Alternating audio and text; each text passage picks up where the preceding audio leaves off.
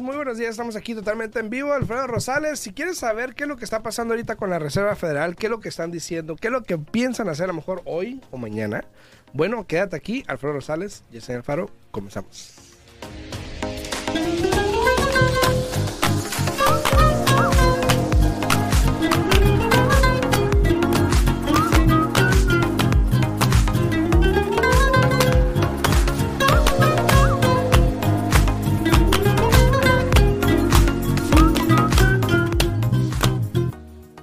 Días. Ah, ya mira, ¿ves? Ya no parezco el vino. Buenos días, Yesenia, ¿cómo estás? Buenos días, buenos días, parezco vino.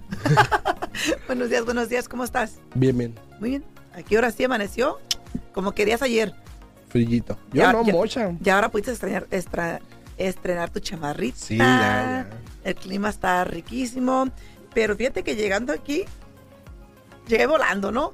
De repente entró un aeronazo aquí. Sí. Pero me da mucha, como entré con el pelo todo desgreñado para un lado y para otro. Sí, espero que se me haya acomodado un poquito, pero bueno, aquí ¿Y la estamos. escoba aquí no se estamos. te desvió? No, esa te la presté a ti. Saludos a todos, muy buenos días, muy buenos días, espero lo están pasando bien, ahí todos en redes sociales, muy buenos días, acá en TikTok también a todos, saludos ahí. Este, Martín Guzmán dice, ¿cómo va a subir el interés? ¿Qué creen ustedes? Saludos desde California, saludos a Yesenia también ahí, que está comentando en Facebook, así dicen. No tengo mi tablet, mucha me pasa mi tablet ahí, por favor. A ver si se cargó un poquito. Este, saludos a todos. Había visto unos comentarios ahí, pero no lo, ahorita los voy a revisar acá. Este, bueno, algo, algo que tienen que, que tenemos que revisar es de que en estos días eh, salió el reporte de, de la economía, de cómo estamos todo esto. Para no irme muy en detalle, porque pues a nadie le gustan los números, eh, todo fue muy positivo. A lo que se esperaba, eh, sobrepasaron las expectativas y me refiero en respecto a empleos, bajó la inflación eh, y varias cosas. Entonces, prácticamente hoy en día la Reserva Federal está pensando, estamos bien, estamos bien, la economía va bien, los empleos van bien. Entonces, se habla que probablemente la Reserva Federal va a subir los intereses otra vez un punto 75, 75 puntos por- porcentuales, eh, hoy o mañana, ¿no?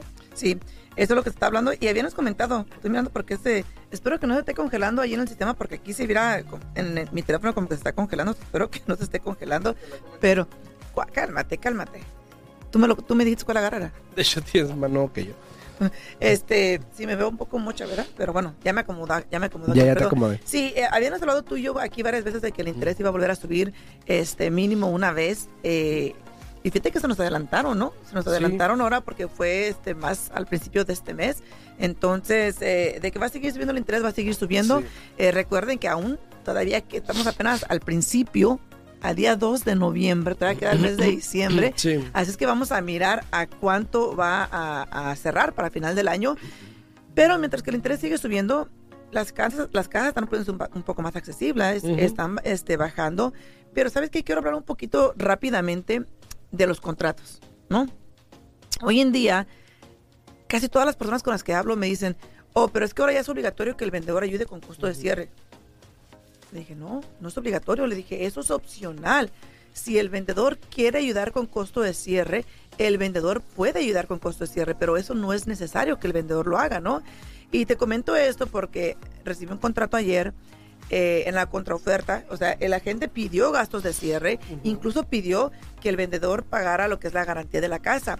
Y en la contraoferta dice, absolutely not, ¿no? No vamos a pagar costo de cierre, no vamos a pagar la home warranty, todos los costos que son del comprador los va a pagar el comprador. Entonces dice, no, es que me estaban diciendo que esto que el otro. Habló con la señora, le digo, a ver, vamos a mirar. Revisó la MLS, ¿no? La casa estaba en la venta tanto.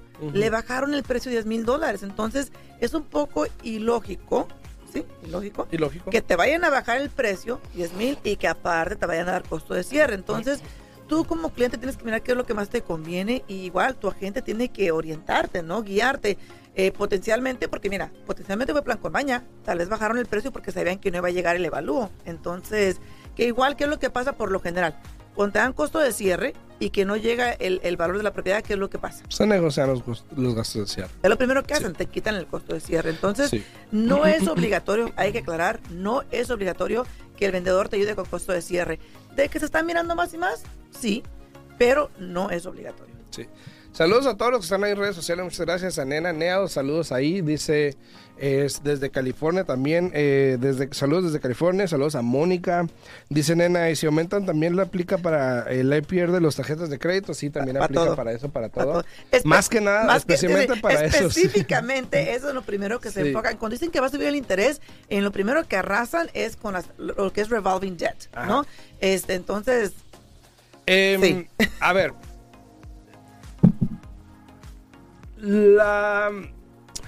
¿Cómo lo digo? Se está hablando de que la reserva. Ahora, esto tiene mucho que ver con eh, la bolsa de valores, lo que voy a decir. Saludos hasta con Érico de Elizabeth Ramírez. Buenos días. Esto tiene mucho que ver con la, con la bolsa de valores, lo que voy a decir. ¿Ok?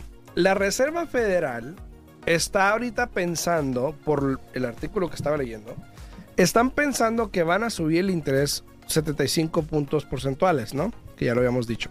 Ahora, pero de igual manera, la Reserva Federal puede que dé los indicios de que va a empezar a bajar esos números.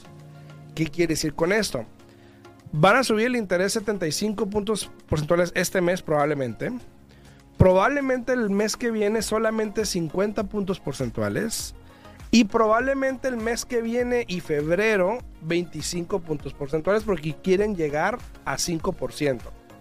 Y ahí van a dejar de subir el interés. Ahora, todo esto probablemente va a causar que la bolsa de valores también empiece a, sí, todo eso, todo eso a tiene, cambiar. todo tiene un impacto, todo eso hace que cambie. Eh, yo sigo con lo mismo, Alfredo. Yo pienso que en febrero vamos a mirar que el interés empiece a bajar. Es lo que yo pienso. Es mi opinión. Puede que sí. Es mi sí. opinión personal, profesional. Pero yo pienso que sí, para febrero va a empezar a bajar el, el interés.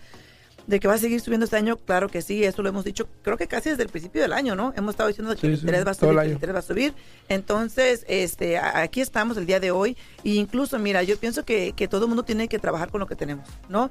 Eh, eh, el dejar que te entre el temor de que porque el interés ha subido más, que no voy a comprar, que me voy a esperar. Ajá. ¿Y qué es lo que vas a esperar? Eh, aún hay programas de asistencia ahorita, ¿no? Aún este, está la oportunidad de que, por ejemplo, eh, tenemos una clienta ahorita. ¿no? Ya sabes cuál estoy hablando. Está agarrando eh, costo de cierre, está agarrando ah, el programa de asistencia, entonces está entrando con muy poco dinero de su bolsillo. ¿no? Entonces, esas son las oportunidades que tenemos hoy día. ¿Y por qué no enfocarse en intentar mirar dónde están parados, qué es lo que pueden hacer, para cuánto califican, si les conviene, si no les conviene? Igual le están pagando renta donde viven, entonces, digo, no pierde nada, ¿no? Pues sí. Entonces, hoy en día los mercados se están preparando a que la Reserva Federal eh, sea un poco más eh, cautelosa al momento del interés. Y eso es una buena señal. O sea, yo creo que es una buena señal el decir de que ya no vamos a subir más el interés. Ya vamos a dejarla al 5%. La vamos a subir en, en diciembre, enero, febrero, marzo. A lo mejor sería la última vez. Y probablemente ya no. Ahora, eso habla de dos cosas. Una, un mercado más estable, una economía más estable, eh, hay, hay bajo desempleo, la inflación está bajando, eh, los, los trabajos están subiendo. Entonces todo esto se pinta a que está cambiando un poquito para bien. Y todo.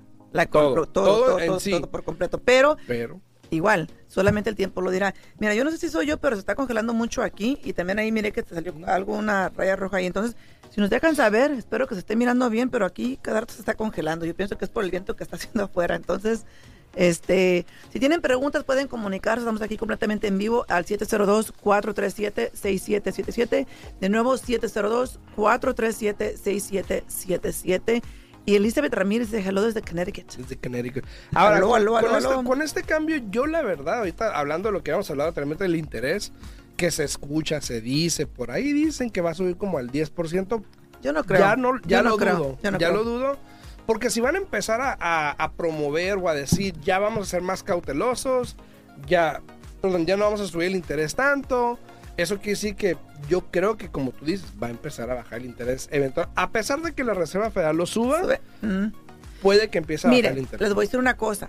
ha habido situaciones, creo Mire, que les dos, voy a decir la neta. dos, dos, dos este, incrementos atrás, el interés para los préstamos hipotecarios bajó. Cuando subió el interés, que lo subieron para las tarjetas de crédito, lo subieron para todo, para los préstamos hipotecarios bajó. No drástico, pero sí bajó. Entonces, no siempre que, que escuchen y que digan, ay, que subió el interés, quiere decir que también eh, tuvo un impacto negativo en el, en el interés para las- los préstamos hipotecarios. Como te digo, hace dos veces atrás cuando esto pasó, bajó el interés y, to- y todo el mundo, hey, pero no que iba a subir y que bajó.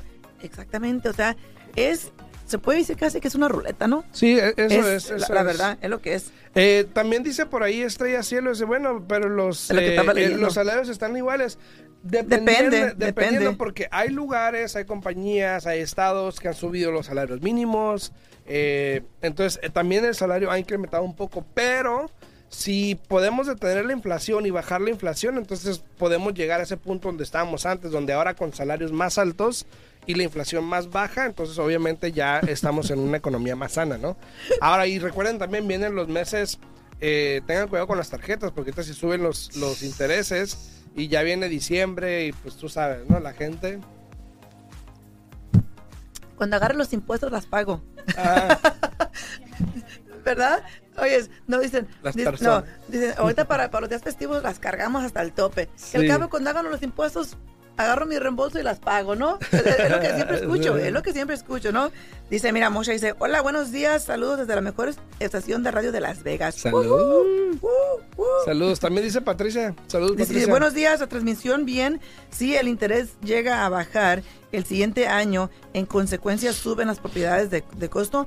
depende, depende. Yo pienso que, mira, por lo general, un mercado normal es de que si las casas suben, los intereses bajan. ¿no? Y viceversa. Si los intereses suben, este, las casas bajan, ¿no? Sí, y, y a lo que vamos con que bajen los intereses, yo creo que me refiero a que se estabilicen a un 5 o 6%, Por ciento. 4 No- y no a medio, dos o tres. 5 o 6, por ahí, lo normal que Exacto. ha estado anteriormente, no que baje a un 2, 3% como ya lo habíamos visto. Mira, hace unos- ya con que te ofrezcan un interés hoy día, sin un costo del cliente, ya es ganancia. Sí, ya, ya. Porque aparte de que el interés ha subido, ¿no?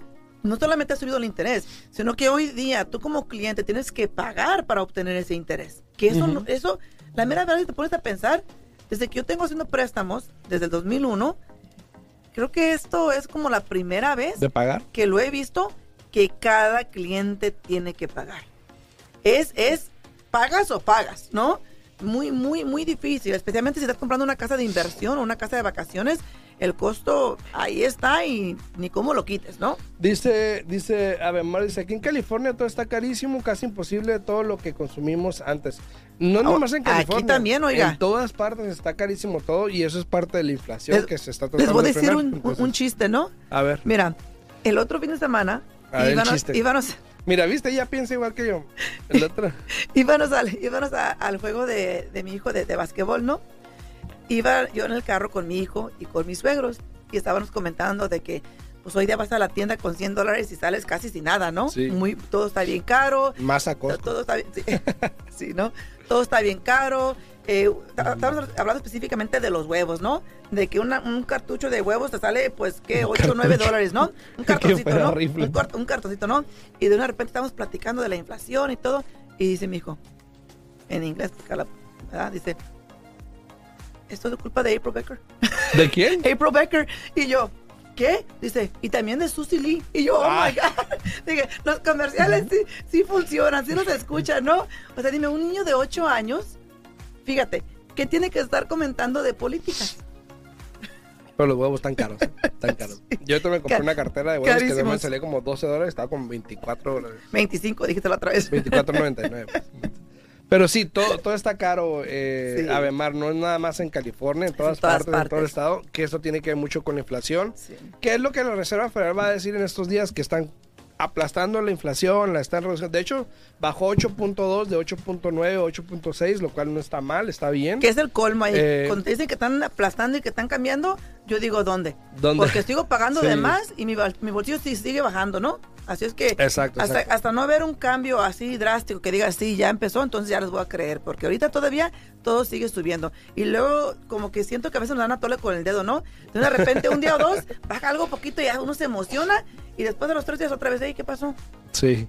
Cada quien toma la tole como quiere.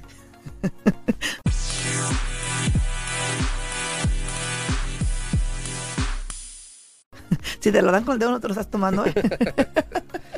Saludos, al- saludos a todos en redes sociales, estás por ahí, saludos por un comentario si tienes alguna pregunta, no olviden ponerlo en los comentarios, si quieren pueden hablar aquí a cabina al 702-437-6777, 702-437-6777. Sí, y el, y el tiempo se va rápido, hay que decir el, Ah, el anuncio. una- dale Sí, tu sí, anuncio. sí.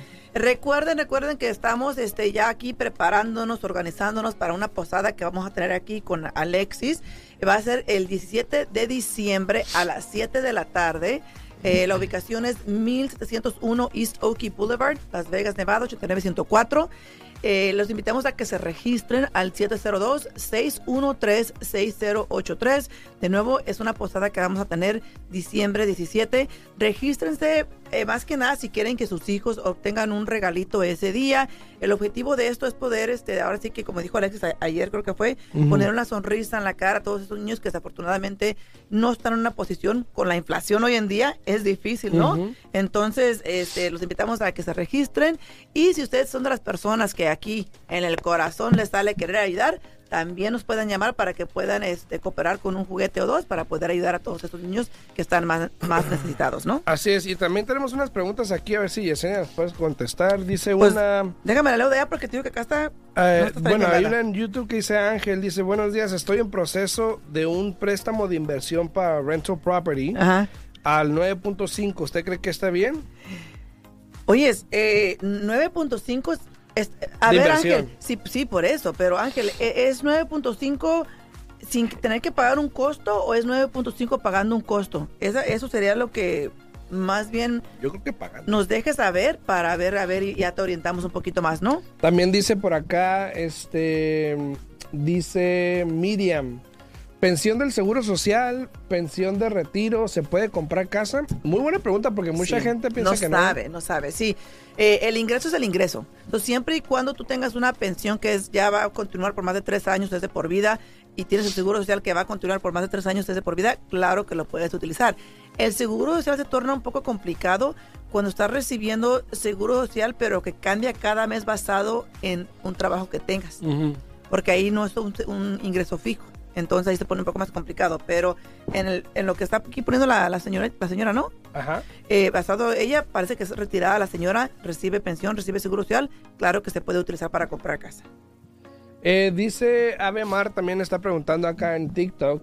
Dice, enviudé hace un año, me dejó con dos casas pago, una y la otra inversión. No sé si, no sé si venderla en Vegas. La pregunta sería, Ave, Ave Mar, es si la vendes, ¿para qué? ¿Cuál es la, cuál es la idea? ¿Cuál es la, la razón? Porque si estás generando ingreso y no vas a encontrar una manera de utilizar ese dinero para generar más ingreso, puede que no tenga sentido. No, y primero que nada lo que tiene que uh, verificar bien es que ella esté Aparte. en el título de esas dos propiedades, porque si están exacto. pagadas. Sí, porque si no has hecho un probate o algo así y no estabas como, no sé, sino dependiendo cómo tu esposo tomó el título, si estaban los dos, si estaba él, hay que checar todo eso también porque a lo mejor tienes que hacer algo antes de tomar posesión de esas propiedades. Exacto. Entonces, pero si quieres, contáctame aquí arriba, puedes encontrar mi información, Ave Mar, en mi perfil y con mucho gusto te puedo mandar un mensajito y te puedo atender con eso. Sí. Dice Alfredo también, siempre he utilizado el ITIN, acabo de revisar mi seguro, aún puedo sacar, recibir mi seguro, Ah, aún puedo sacar el préstamo con el ITIN. Pues no. no, porque ya tienes seguro Ya tienes social. seguro social. Ya tienes, ya tienes seguro social, entonces eh, legalmente, legalmente creo que al momento que tú recibes tu seguro social, se supone que tienes que notificar al IRS y tienes que entregar el número del ITIN, porque ahora ya tienes que hacer la declaración de impuestos con el número de seguro social. Entonces, si intentas agarrar préstamos con el ITIN, como que creo que legalmente no está correcto y te, te puedes meter en problemas. Exacto. Entonces, Dice eh, Araceli, dice Avemar, si estoy en título en las dos casas. Ah, ok, perfecto. Igual, igual hay que checar cómo estás en título, si con derecho a sobrevivencia o cómo tomaron título, porque incluso aunque estés en título, puede que se haya tomado como separados o como... Hay que checarlo. Pero si quieres, mándame un mensajito, Avemar. Aquí arriba está mi información.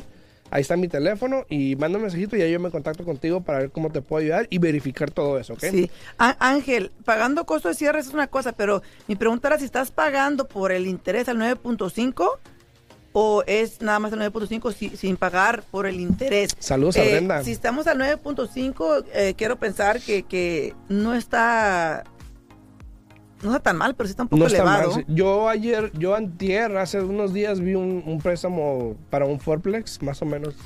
Como era de inversión. Sí. Sí, pero un fourplex es no. diferente. Uno- Ah, bueno. Un fourplex, un un condominio, una casa manufacturada, el interés siempre va a ser más elevado que una casa de inversión regular, una casa principal, una casa de vacaciones, ¿no? Dice también Araceli, tengo una casa que solo está mi nombre, el título. Si yo muriera, mis hijos y mi esposo pueden reclamarla. No. Bueno, sí pueden reclamarla, pero tienen que ir por un proceso legal que les va a costar dinero. Entonces yo que usted eh, le recomendaría poner la propiedad bajo un fideicomiso este, o agregar al esposo al, al título de la propiedad o algo, ¿no? Porque si no, este, es un riesgo, ¿no? Sí, saludos hasta Colorado también, saludos a todos. Voy a hablar de dos cositas muy importantes. Eh, una, ayer tuve una llamada con un amigo que vive en Indiana. Saludos a, a Joel, a, a Bad Boost. Saludos a Bad Boost. Bad boost. Si me estás escuchando, él sabe. es gamer él. Entonces, saludos a Bad Boost, síganlo ahí en Bad Boost en, en Facebook. Este, Ah, vamos a buscarlo. y me estaba preguntando y me habló, y eran las 8 de la noche aquí, eran las 11 allá. Oh, wow. Y luego me estaba preguntando, hey bro, me dice, este, ¿cuánto interés se paga para allá contigo? Me dice. Y yo, pues, pues, todas partes igual, ¿no?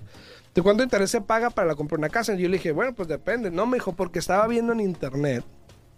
Y esto viene a que muchas personas checan en internet este tipo de preguntas. exacto. En vez de preguntarle a alguien. Estaba viendo en internet y estaba viendo que el, eh, el promedio es como casi 20% que tienes que dar de enganche. Y yo, ¿qué? ¿Qué? Y luego vi otro que decía como el 7 o el 8%. Y ahí me vino a traer a, a decir esto. Muchas personas checan esto en internet y dicen, ¿cuánto tengo que dar para el enganche? Y te salen diferentes estadísticas, ¿no? Claro. Entre anuncios de personas que te ponen una calculadora y retienen tu información. Claro. Y claro. entre, entre estadísticas eh, que no son más a tu, a tu situación. Entonces, obviamente, la gente, las personas que ven esta información dicen 20. No, pues no.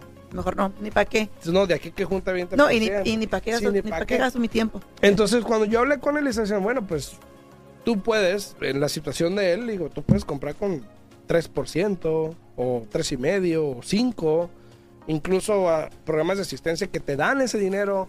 Entonces, ah, no, pues yo no sabía, fíjate que yo estaba buscando. Entonces, tengan cuidado con la información que buscan. La información que van a buscar en internet probablemente sea muy genérica, muy Es, Amplia. es general. es Ajá, información muy general. amplia, no específica.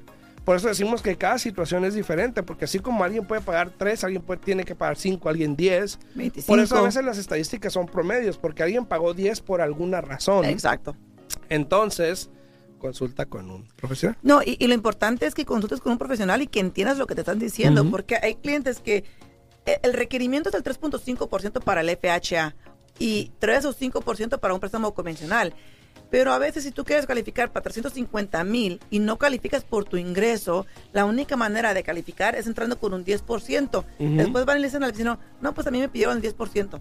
No explican por qué fue que entraron Sí. con ese 10%. No es que se te exigió, es que para que tú pudieras calificar para el precio de casa que tú querías, tienes que entrar con un enganche más alto. Exacto, entonces eh, pregúntenle a un prestamista, a un agente, porque esos números que ven en internet a veces no son específicos y tu situación puede ser diferente a los de, de los demás, Claro, entonces claro. averigua. Dice eh, Liberty, dice, yo compré una casa en abril este año en- con el ITIN en New Jersey con un interés del 9%. ¿Es bueno o es malo? Pues es bueno. Sí. En New Jersey yo sé que no hay un programa, yo no tengo un programa mejor, Eh, y ahorita, pues ya ves, si uno compra, el interés está al 7 y tú compraste Oye, al 9, pues está bien. Al 9, estás subiendo acá al compadre que, que está comprando Al con el 9 y 9 medio. y tiene seguro, y imagínate. tiene seguro al 9 y medio. Entonces estás bien, Buen interés, bien. ahí que ese.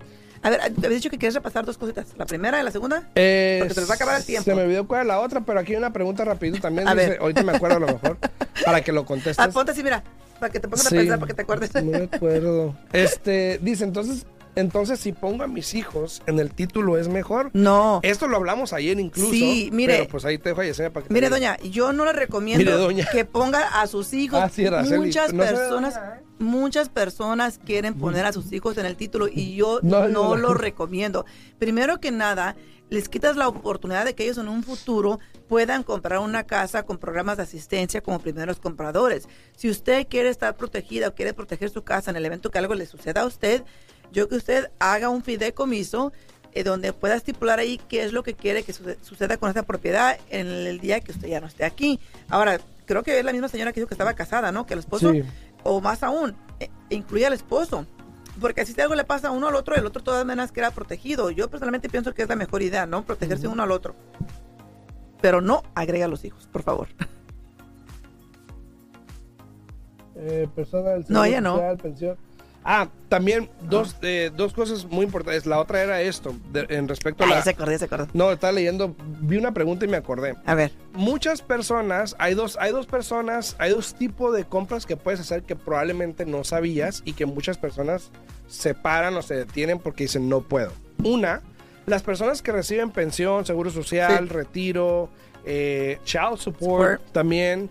Hasta si tú recibes dinero porque tienes foster kids. Ah, también foster, También los ah, puedes uti- utilizar. Ahorita tenemos una clienta que está comprando y recibe dinero de- del- del condado de la ciudad porque tiene tres eh, hijos ah, foster kids, ¿no? Ujú. Que está ella cuidando, manteniendo. Entonces, siempre y cuando tengas un historial de haber estado recibiendo eso y que va a continuar por tanto tiempo, podemos utilizar ese ingreso sin ningún Sí, problema. entonces si tú recibes este tipo de ingresos y no estás trabajando, pudieses calificar para una casa también. Claro. Nada más es cuestión de ver cuánto es lo que recibes, tus deudas y ver para cuánto. Ahora, fíjate, Esa es una. hay personas, vamos entrando muy, muy a detalle, ¿no? Pero se nos acaba el tiempo. Hay personas que tienen mucho dinero en la cuenta de banco. También hay manera de utilizar ese dinero que tienes tú en tu cuenta de banco como ingreso. Simplemente tienes que acercarte a los profesionales que te puedan guiar, que te puedan orientar. Hablarme, dice, dice, Sí, porque, porque hay manera de poder utilizar ese dinero a tu favor. Exacto. Y lo otro es, por ejemplo, si tú tienes una bancarrota, eh, si tienes una bancarrota y si es un capítulo 7, por ejemplo, y tienes un discharge, tienes que esperarte dos años después del discharge para comprar convencional. O FHA. No, FHA, FHA son y dos cuatro años. años, Convencional. Al menos que tengas una extenuating circumstance, Ah, pueden ah, hacer dos años. Pero básica, ajá. Ahora, si tú estás en una bancarrota Trece. 13, y estás pagando, Pagando. siempre y cuando tengas el approval del trustee, que, por lo general te lo dan siempre y cuando estés bien, Y que tengas mínimo un año pagando eso a tiempo. ajá, y que tengas mínimo un año pagando, puedes comprar una casa dentro de la bancarrota capítulo 13, Trece. porque por lo general son que 3 a 5 años más o menos. ¿De qué? Que, Que duras pagando, que generalmente son cinco años. Son cinco años. Ya. Entonces, el problema es de que si te esperas a que termine la bancarrota, no solo te esperaste cinco años, luego te tienes que esperar dos más después del discharge. Dos o cuatro, dependiendo del préstamo que vas a adquirir. Exacto. Entonces, si Ya. puedes hacerlo dentro de la bancarrota, pues lo puedes hacer para esas personas que dicen, y no puedo hasta porque tengo bancarrota. Pero esa Puedes es, comprar una hay casa. que tomar, esta es la capítulo 13, la que tú estás haciendo pagos mensuales, ¿no? Exacto. Entonces, y, y fíjate que muchas personas no saben eso y no lo hacen. Entonces, yo les, eh, los invito a que si ustedes están en un capítulo 13, apliquen. Y sabes que nunca me ha tocado un trustee que no apruebe. Sí, no, yo No, tampoco lo he no, visto, sí. nunca. Entonces, A menos que pues hayas fallado tus pagos y Ya, cosas, pues, pero, ahí hay- nadie falla o sea, pagos. pero ahí ya no vas a calificar porque recuerda que uno de los requerimientos es que hayas pagado mínimo a tiempo por los últimos 12 meses. Entonces, exacto. Entonces- uno con otro, ¿no? Para todas las personas que te contacten, ¿a dónde? Si te pueden comunicar al 702-310-6396. De nuevo, 702-310-6396. O se pueden contactar conmigo al 702 374 7457 702 374 7457 para los que están en TikTok, mi información está aquí en mi perfil, ahí pueden ver mi número, mandar un mensajito, lo que sea, mis redes sociales, y a los que están en YouTube y en Facebook, saludos a todos, allá en la 90.9 FM Radio también, saludos a todos, gracias por sintonizar, nos vemos mañana en punto a las 8, ¿no? Sí, sí. Hasta mañana. Sí, Tenemos chao, una chao. pero ya no alcanzamos. Hasta mañana. Chao, chao.